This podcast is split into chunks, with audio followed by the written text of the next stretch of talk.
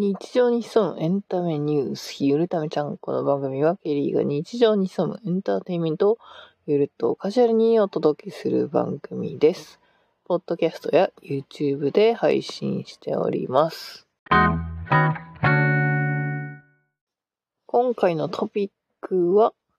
TikTok でライブ配信ができるようになったという内容でお届けしたいと思います。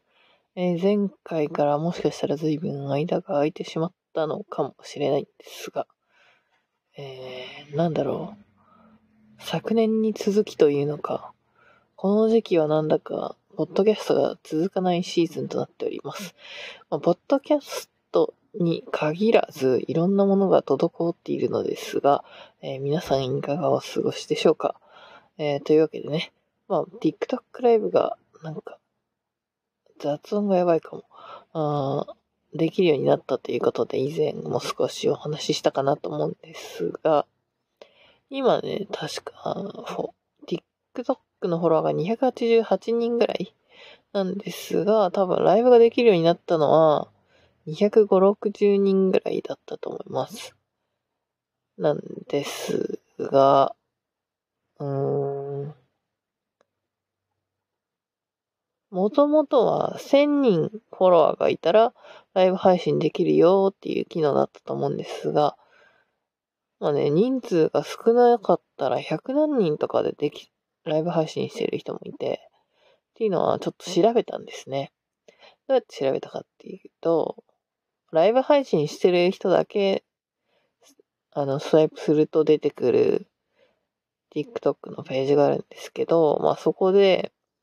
まあ、視聴者がそんなに多くないところ、配信者の方のフォロワーを毎回見に行くと、まあ本当に少ないと100何人とかでね、配信してる人もいらっしゃいましたし。うーん、まあその中で、まあ100人ではなかったんですけど、なんか2、300、5、600忘れちゃったけど、なんかそのぐらいで配信してる人がいて、ライブって1000人行かなくても、配信できるんですか？みたいな話を聞いてみましたところ、多分、そんなに有名じゃない人でも、あの、TikTok がなんだろう、と契約を結んでいる事務所に入ると、どうやらフォロワーが少なくても、ライブ配信ができるようになるっていうのもあるみたいです。っていう話を TikTok ライブのチャットで聞きました。まあね、なかなかレアケースな人に話を聞けたかなと思うんですけれども、まあそんな中、まあ私は別に事務所にはどこにも入ってないので該当しません。ではなんでライブ配信ができるようになったかというと、まあその多分ライブ配信できるようになる直前に、えっとまあ2日で、なんだっけ？2日、約2日で10万回再生の動画が1本出たんですね。では、その後も、えー、まあ、ちょこちょこアップロードしてたりして、まあ、その辺が大きく寄与したんじゃないかなと思ってます。で、まあ、同じぐらいのタイミングでライブ配信機能が付与された、えポトフさんという方がいらっしゃるんですけど、ポトフさんは、逆に言うと、私より頻度を高く、多めに投稿されていたっていうのが、あの、TikTok の評価に値したんじゃないかなというところで、まあ、ちょうどそのタイミングが同じ頃にライブ配信ができるようになっておりました。ただ一つ問題なのが、まあ、TikTok のライブ配信ができるようになったからといって何を配信するかっていうのは、考えないといけないところですね。これは、あの、TikTok のライブ、ライブのガイドラインみたいなのがあって、まあ、企画はよく練りましょうみたいなね、えー、内容も実際にあったりするわけで、えー、これはまあ、ライブ配信できない人でも確か見れたと思うので、まあ、気になる方はぜひね、参考にしていただけたらと思うんですが。まあ、ポッドキャストも、まあ、企画は大事だと思うんですが、まあ、話すテーマ決まってたらスラスラ喋れる人もいらっしゃいますし、今回の場合は、えー、なんとなく頭にあったものを一回もしかしたら、なんだっけ、えっと、台本にしたような気もしなくもないんだけど、なんか途中までなんか書いてる台本があったような気がするんですが、多分ね、もうそれを完成を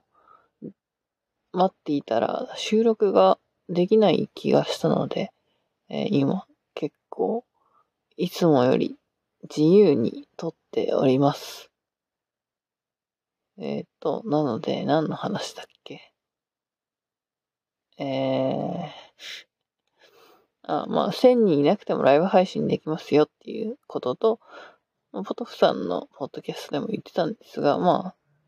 その1000人の LINE の条件が緩くなってきてるんじゃないかっていうところで、まあ、じゃあどうやったら、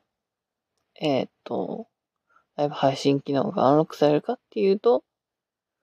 まあ、めちゃくちゃ再生される動画を単発でも出してみるっていうところか、まあ、更新頻度を高めるっていうところになってくるんじゃないでしょうか。ちなみに私の方では、まあ、今時点でのフォロワーが、まあ、280人ちょっとなんですが、まあ、その状態で、えっと、1万回再生の、まあ、多分あの、ライブ機能ができるようになってから、もう何本か投稿してるんですけど、ライブ機能ができる前から1万回再生の動画が10本以上はあったと思うので、まあ、それに加えて10万回再生がドッカーンと出てきたっていうところが結構大きかったのかなとも思いますし、まあ、以前に比べると、まあ少し投稿頻度も増えているかなと思うので、思います。そしてポトスタンの事例を見ると、まあ、たまあ私も投稿頻度増えたとはいえ、そんなに決めた日に更新とかしてるわけではないので、ポトフさんはあの、ポッドキャストともしかして連動していたら、えー、比較的毎日のように更新されているので、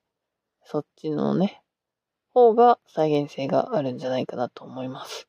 つまりは、ポッドキャスト毎日更新しているような方であれば、あの、どうにかして 動画にしてもらうか。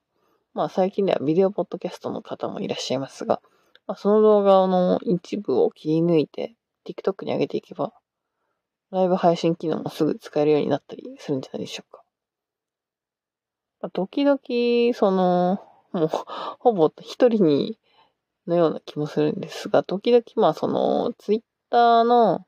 スペースで配信も、二人ぐらいかな含めて、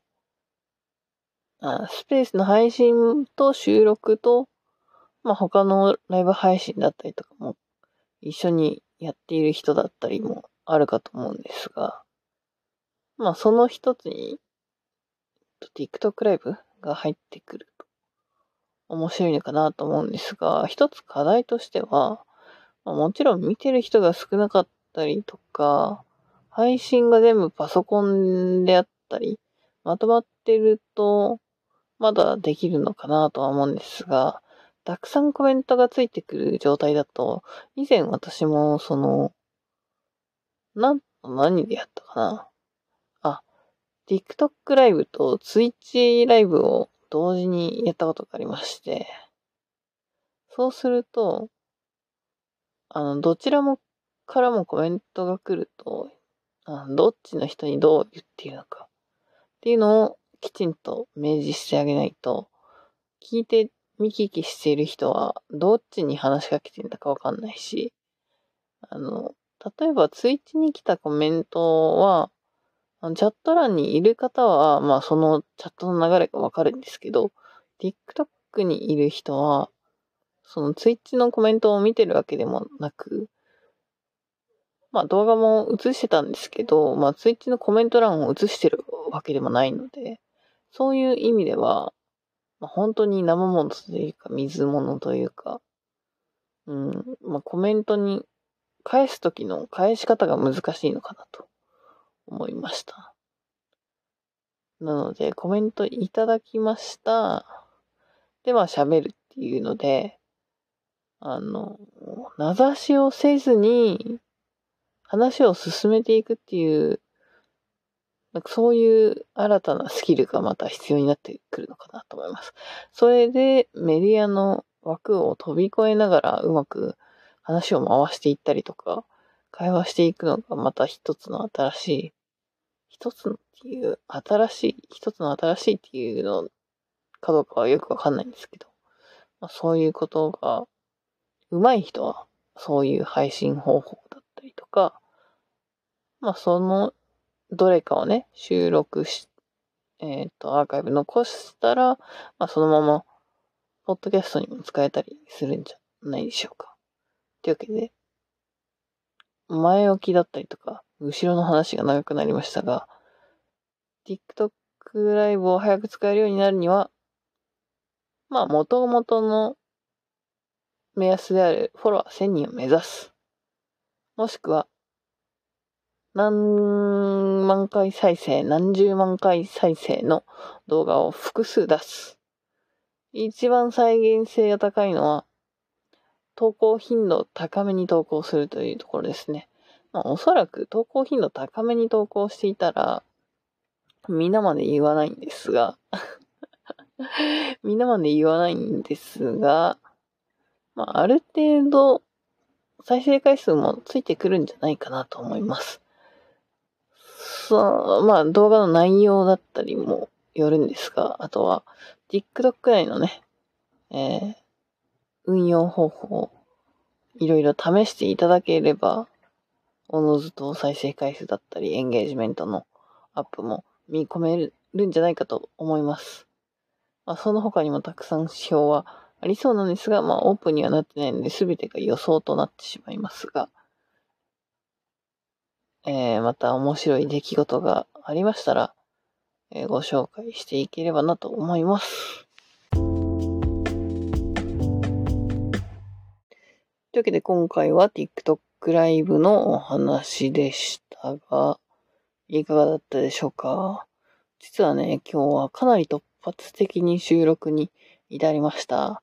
えー、台本も書いていませんし、多分今後このような配信スタイルが続いていくんじゃないかなと思います。というのもですね、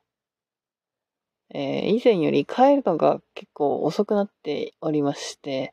えー、まあ、以前はかなり時間の余裕があった方なんですが、えー、今はね、なんだろう、以前に比べると、ちょっと待ってくださいね。計算しますね。ちょっとバッファーを持ったとしても、うーん、うーん、うん、4時間ぐらい以前より時間がなくなっているので、まあ、その分、あ、違うな、4時間どころじゃないな。4、5、6、6時間ぐらい時間が縮まってしまったんですね。まあ、そんなことがありまして、えー、まあ、時間的には収録できる時間帯であったりはするんですが、えー、気力がなくなってきているっていう、吸い取られてしまっているっていうところがね、あります。あの、なんだろうな説明しにくいんだけども、えっと、まあ、帰宅するじゃないですか。で、昔、そう、昔、そのご飯作る前に結構お菓子を食べて、エナジーチャージをしないとご飯作れなかったんですけど、最近割とそんな感じになっちゃってるのと、あとは、アウトプット、ポッドキャストとか、TikTok とか、アウトプットの場、スイッチもか、アウトプットの場は結構多く持ってたんですけど、持ってたりとか配信してたんですけど、あの、気力がないから、インプットして、えー、体力とか精神を回復する方で、時間がなくなってもう寝る時間になっちゃうっていうね、そういう現象に突入しちゃっておりますね。なんか、もうちょっと、その、6時間って結構バカでかいんだけど、まあ、朝の時間が2時間削られたのと夜の時間があの、4時間、なんか増えちゃったっていうね。ま前の環境がちょっと、レアすぎたんですが、まあそのようなことになっております。まあ、それに加えてね、勉強もしないといけないんですだけど、それプラスまた別の勉強もしなくちゃいけなくて、まあ、あんまり手についてないんですけれども、うん、なんだろうな。まあ、生存確認的な意味でも、ポッドキャストをこのような形で、えー、さらに緩くなってお届けしていければなと思っております。そして、なんか前もどっかで話したような気がするんですが、まあ、日常に潜むエンタメニュースっていう割には、まあ多分他の人が聞くと非日常的なことが割と多いのかもしれない。特にライブとか、こんなにあの違うアーティストで、ちょっとしか好きでもないのに行く人って結構珍しいと思うんですよね。なんかこの話前もしたけど、収録して出てないか、ボツになってるか、もしかしたらオンエアされてる、放送されてるかもしれないんだけど、もう記憶にないな。というわけで、まあこんなような感じで、うん、生存確認していければと思っております。と、なんだっけな、撮ってない話が、どこからあるんだろう。リナ沢山って撮ったかなこれはね、もう去年から全然ライブの話が全然撮れてないんだけど。今年のやつで言うと、リナ沢山と、今年だっけななんかずっと言ってる気がするな。BTS の、イッチの映画 ?BTS の映画？映画というか、イッチはライブ配信を映画館で見た話でも、イッチの話したかな ?TikTok で出したからかな？なんかもう、出した気分にはなってるけど、話してない気はする。と、エスパと、次が、えー、TWICE のワールドツアーに当たった話はしたっけな？と、うーん、なんだっけ、ケプラーの話。ケプラも今度行きますよって話と、小田和正が、えー、ローチケで落ちまくる、落ちまくっているっていう、えー、話に加えて、最近ね、えー、ついに久石譲がまた現れてきたんですよ。そちらはですね、私のバケットリストに入っておりまして、えー、小田和正もなんですが、あの、ライブに行きたいというメンバー。あと、ドリカムは去年実は行ったんですけど、えー、えー、今年ドリカムワンダーランドっていう、アゲアゲな曲ばっかりするやつがあるので、行ってみたいなと思ってるんですけど、まあ、誰も行ってくれない。誘う人全員に断られちゃうんだよね。えー、っと、なので、行くか行かないかわかんないんですけど、このドリカムワンダーランドっていうのが多分4年に1回ぐらいの頻度なので、あの、昔なんかその知り合いがね、行ってて楽しかったよかったみたいな話を見たので、去年ドリカムに行ったんですけど、去年のは結構マイナーだったので、えー、ちょっとワンチャン行けそうな日程であればもう一度行きたいなと思っております。そうすることで、えー、小田和正と、なんだっけ、久石城行けたら、もう結構行きたいライブは行き切ったんじゃないかな。あとはね、去年 B'zに、 B'zに行きたいなと思ったんだけど、ちょっとあまりに知ってる曲がなさすぎて、多分、でも何十周年とかだったら、鉄板曲バンバンやると思うんだけど、あとはね、今年は、地上の星歌ってる人誰だっけ？中島みゆきか。その人が、なんか、イベントやっ、ライブイベントをやってたので、ちょっと行ってみないって誘ったんですが、あの、行かないって言われたので、じゃあやめとこうってなりました。あとはですね、K-POP 関連で言うと、Tomorrow by Together のライブに行こうっていう話があったんですが、まあ、友達が、その日程がちょっと都合、ずらせない予定が入ったとのことで、えー、映画の配信？まあ、収録なんですが、それを見に行こうっていう話が出たんですが、私がその日今度行けないので、えー、中止となりました。いや、マジで、あ、こっちか。近況報告すぎて。うんと、なんだっけまた、次も同じような話をしそうなんですが、あとあれですね、2月のおすすめ曲、3月のおすすめ曲、紹介しないともう4月になっちゃってますね。まあ、おそらく K-POP がたくさん入ってくると思うんですが、えっ、ー、ともう3曲選んでると取れない気がするので、1曲で、あの、この脳、脳台本収録で、えー、やってみようかなと思っております。それで終わりか？えっと、ポッドキャストも2個ずつ、2月3月分？3月ってやったのかな？やってないよな、きっと。やったかな？で、えっ、と、音楽が2つ。エスパー。エスパーと、何の話しようと思ってたっけな？とりあえずここにボイスメモだけ残しておこう。ポッドキャストをどんな使い方してんだよって感じなんですが。えっ、ー、と、なんだっけな。ちょっと、う、メモもしてないからな。なんだっけ。エスパ。 TWICE がいつだっけ TWICE の話もしよう。あ、映画、紀里谷和明監督の世界の終わりからっていう映画も見てきました。まあ、紀里谷さんは何で知ったかっていうと、まあ、宇多田ヒカルファンだったので、えー、宇多田ヒカルと結婚する前から知ってたか。えっ、と、桜ドロップス Final Distance。なんだっけなあと、その辺の、ミュージックビデオのね、監督をキリアさんがやってて、あとは Can You Keep a Secret の CD ジャケットの写真とかも確か、キリアさんだったと思うんですけど。まあ、その辺の CD ジャケットミュージックビデオを経て、まあ映画、確かキャシャーンが一番最初だったかな。実写版。まあそれが宇多田ヒカルの主題歌。誰かの願いが叶う頃だったかな。まあ、その辺の曲があって、なんか喋り始めちゃってるぞ。その辺の曲があって、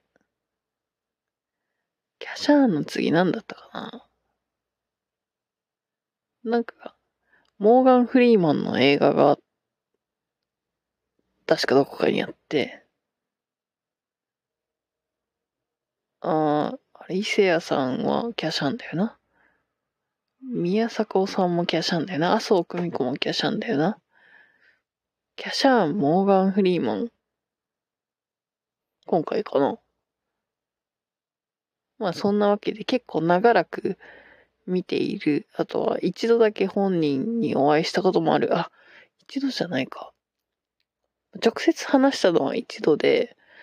えっ、ー、と、試写会試写会舞台挨拶は一回見に行ったことがありますね。大阪で。あ、その新作を見てきましたっていう話も喋ろうと思ったら喋れますね。あとなんだっけな。何したかな、最近。えー、っと、1月、1月から振り返るのか。急に1月から振り返る。あ、1クォーターが終わったので、1級の振り返りもできるけど、なんかいつやるかわかんないんで、ここで軽く振り返っておくと、1級が、リーナ沢山のまのライブに行きました。あとは何したかな？あんま覚えてない。あ、宇多田ヒカルの40代は、ほどほどだったっけな。ほどほど、ほどほど、イケイケ、30代はほどほど、40代はいろいろかな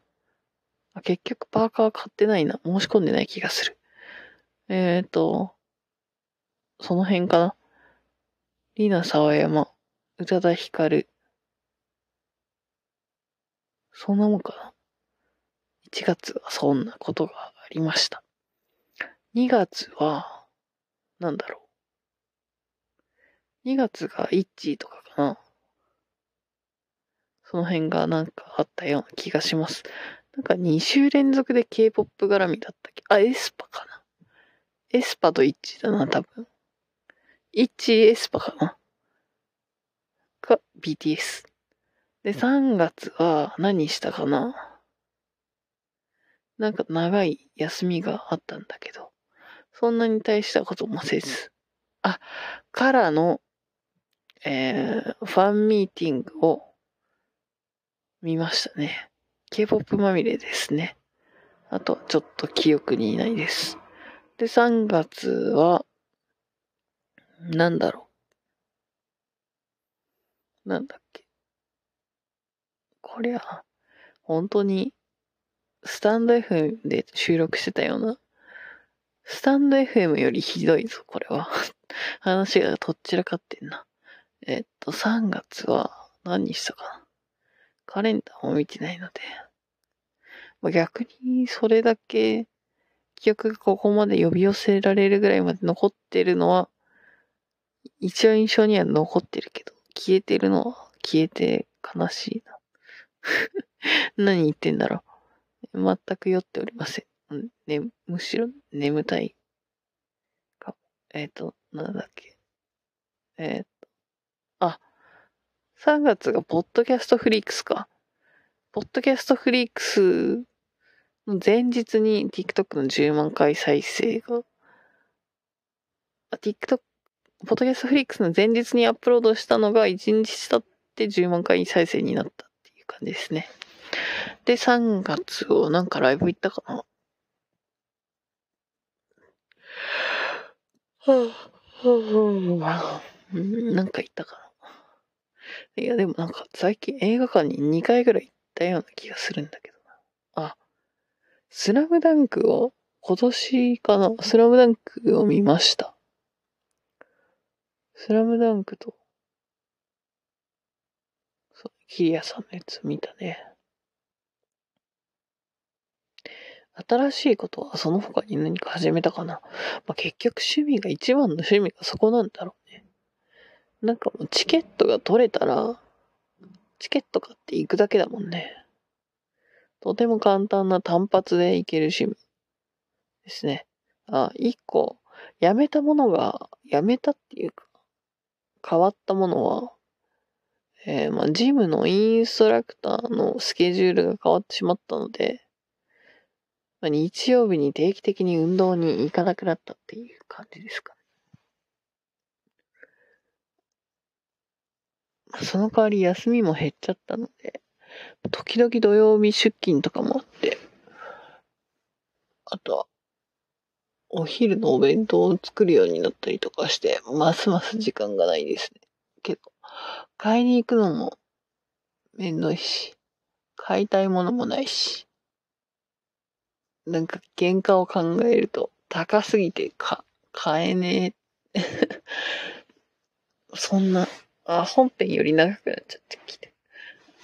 ちょっと寝ぼけなまこというか、うん。なんだろう。これは、えっ、と、ひどいな。生存確認です。生存確認ポッドキャストになってきちゃうかもしれない。まあそっちの方が日常に潜んでるっちゃ潜んでるか。えー、あとは、あ、じゃあ、最後にめちゃくちゃ日常に潜んでる、エンターテインメントニュースを皆様にお届けして終わりにしたいと思います。えー、い、韓国のイ・ヨンジさんというラッパーが行っている YouTube のチャンネル、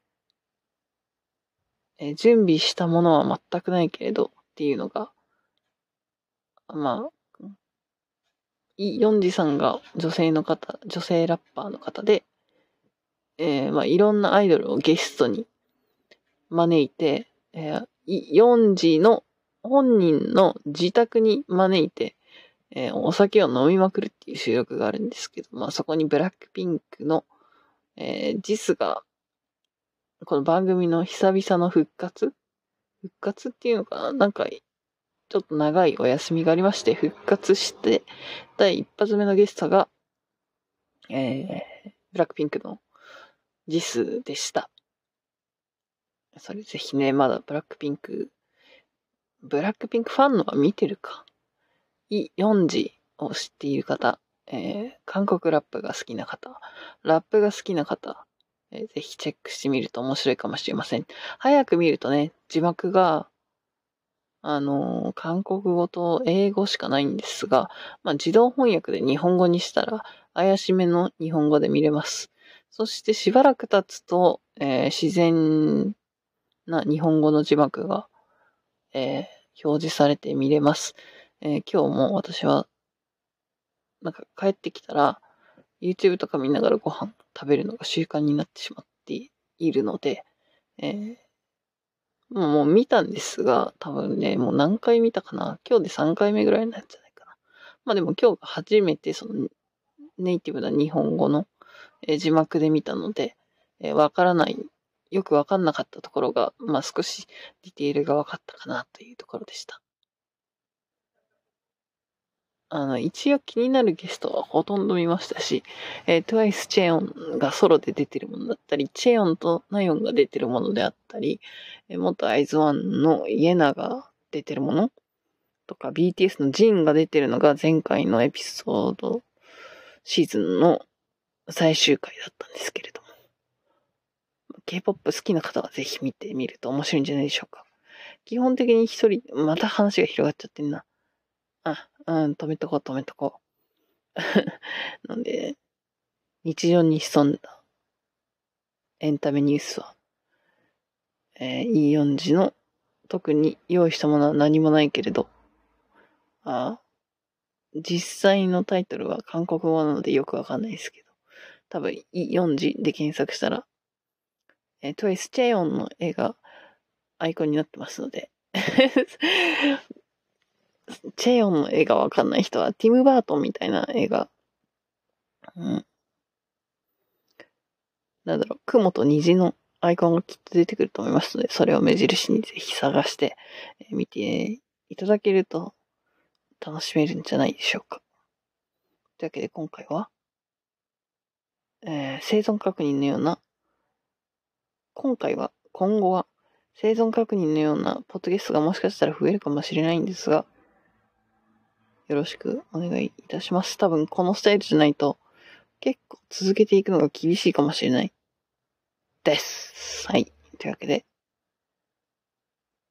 いつもなんて言ってたっけなこの台本がなくて、頭に思い浮かべてるだけではこのぐらいのトーク力ということですね。えっ、ー、と、なんだっけ、マジで。えー、まあ、もしよかったら、フォローやコメントなど感想をいただけるとありがたいです。えー、ツイッター、ツイッターじゃなくて X になっちゃったんだよね。なんかもう説明もめんどくせえな。はい。ツイッター、旧ツイッター、現 X のハッシュタグシャープ、ひらがな、このひらがなゆる、カタカナため、ひらがなちゃんっていうのもめんどくさいんだよな。もしくは普通にアットマーク、ゆるためちゃんで検索して、メンションいただける方が早いと思います。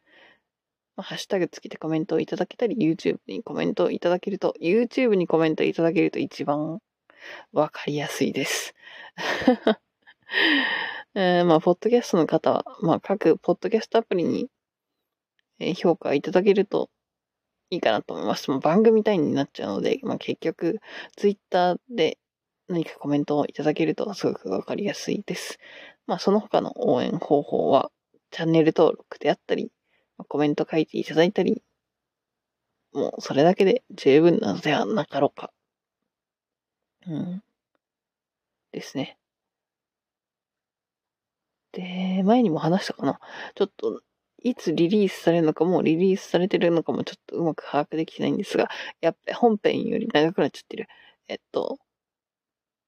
日本ポッドキャスト協会の配信リレーミニ、やばい、わかんない。ごめんなさい。にも、えー、TikTok の話、少し喋ってますので、まあ、重複している点はあるんですが、よかったら聞いてみてください。えー、ポトフさんが音量を調整してくれてるみたいなので、このいつものホームメイド編集よりはきっといい音量で聞けるんじゃないかと思われます。はい。というわけで、毎週末1回更新をメイドに年間50本更新を目指して更新しておりますので、今ちょっとかなり、